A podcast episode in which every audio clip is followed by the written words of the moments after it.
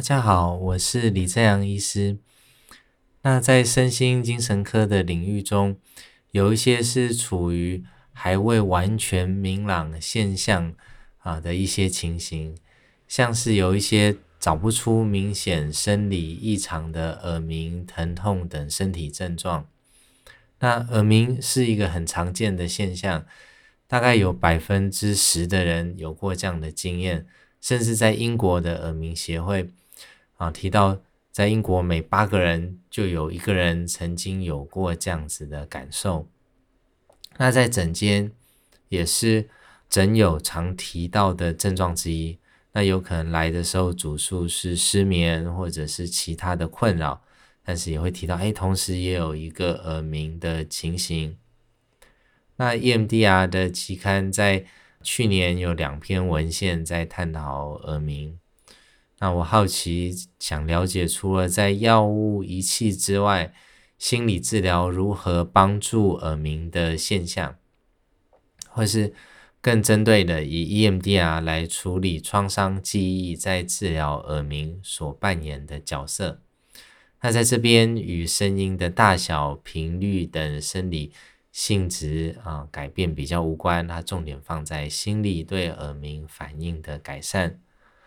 那在之前荷兰的研究也有使用标准的 EMDR 程序来更新耳鸣患者的创伤经验，来处理耳鸣造成的负面困扰记忆，以及会在现在闯进生活中无与无力感有关的创伤经验。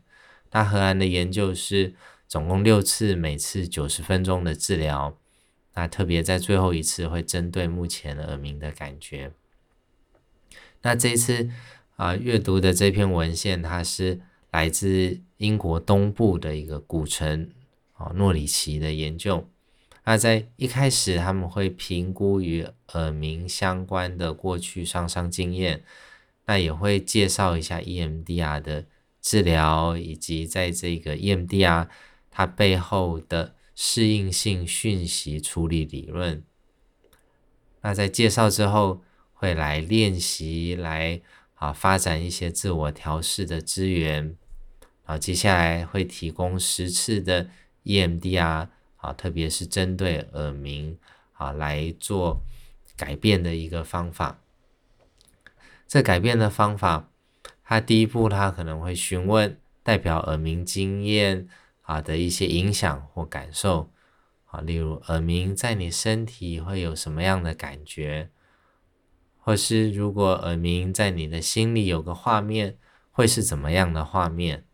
那接下来会找寻与耳鸣相关的负面自我的信念，例如，当你想到耳鸣时，会有什么样的啊对自己的负面想法，以及相对于这样的负向的想法，会有什么样的对于自我的正向想法，是你在。做治疗之后，你希望提到耳鸣，你希望可以相信的。那在这边，他观察到大部分参与实验者会同时有两个面向的负向想法，其中一个是包含啊有没有选择或控制权，那第二个是关于自我的缺陷。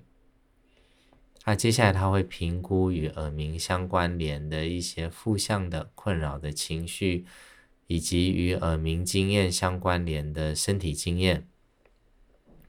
那如果接下来进入到 EMDR 的历程更新阶段，有时候历程更新会卡住，好像没有继续有一些进一步的进展，好像在绕圈子。那他提到这时候可以尝试的认知交织，包含如果耳鸣会说话，他会说些什么？或者是什么停止了，让耳鸣继续改变。那在每一次治疗的结束之后，下一次治疗的开始时，不论上一次的治疗是否有完成历程更新，都可以先确认来谈者目前耳鸣的感受。如果有好的感受，啊，可以用一些啊眼动来增强。如果上一次没有完成更新，也可以聚焦在上一次的治疗的标的，再进一步的来做历程更新。那在参与研究的人当中，他们发现有两种不同的路径，有一种是有耳鸣，以及他可能是有 PTSD 创伤后压力症的诊断。啊，还有另外一个路径是耳鸣啊，有伴随过去的创伤，但是没有符合 PTSD 诊断，或者是只有耳鸣没有创伤。那在这两种路径的人在治疗之后，耳鸣对生活的影响一开始都有改善。那在第六个月的追踪的时候，路径一就是有耳鸣，同时可能有着 PTSD 诊断的人，他改善的状况啊是很稳定的。但是在路径二，改善的幅度就减少了，甚至变得跟治疗前没有显著的差异。那作者提到一些对于这个改善可能会发生的解释，认为耳鸣可能是未处理创伤的一部分。啊，透过身体经验或是认知情绪的重现，那我们治疗让过去的创伤能够消散，啊，就让现在的耳鸣经验可以发生改变。那同时，他也。注意到一开始，所有参与研究的人都觉得耳鸣是问题。那在介绍 EMDR 与讯适应性讯息处理理论之后，提供了来参加研究的人重新来看的耳鸣的一个机会，好像可以看到耳鸣与早期创伤之间的连结，啊，甚至有一些理解。很需要先去处理创伤记忆，当创伤记忆更新了，那接下来能够聚焦在目前耳鸣的症状，或者是症状相关的记忆，再进一步做更新。那在最近啊，EMDR 的训练课程之中啊，也听到两句我觉得很感动的啊，也是让我想要牢牢记住的一句是。Know without thought，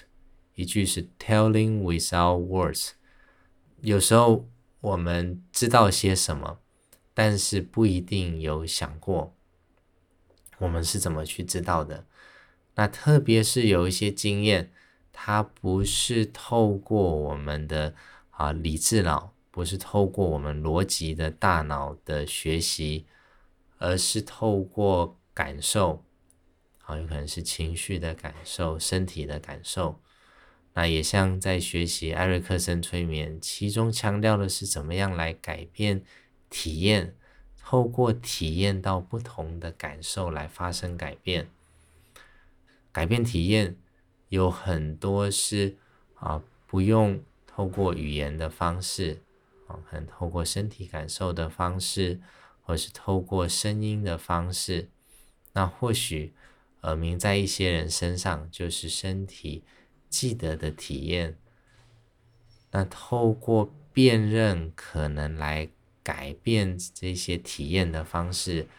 啊，或许让耳鸣也有机会来改善。那今天的分享就到这边，谢谢大家。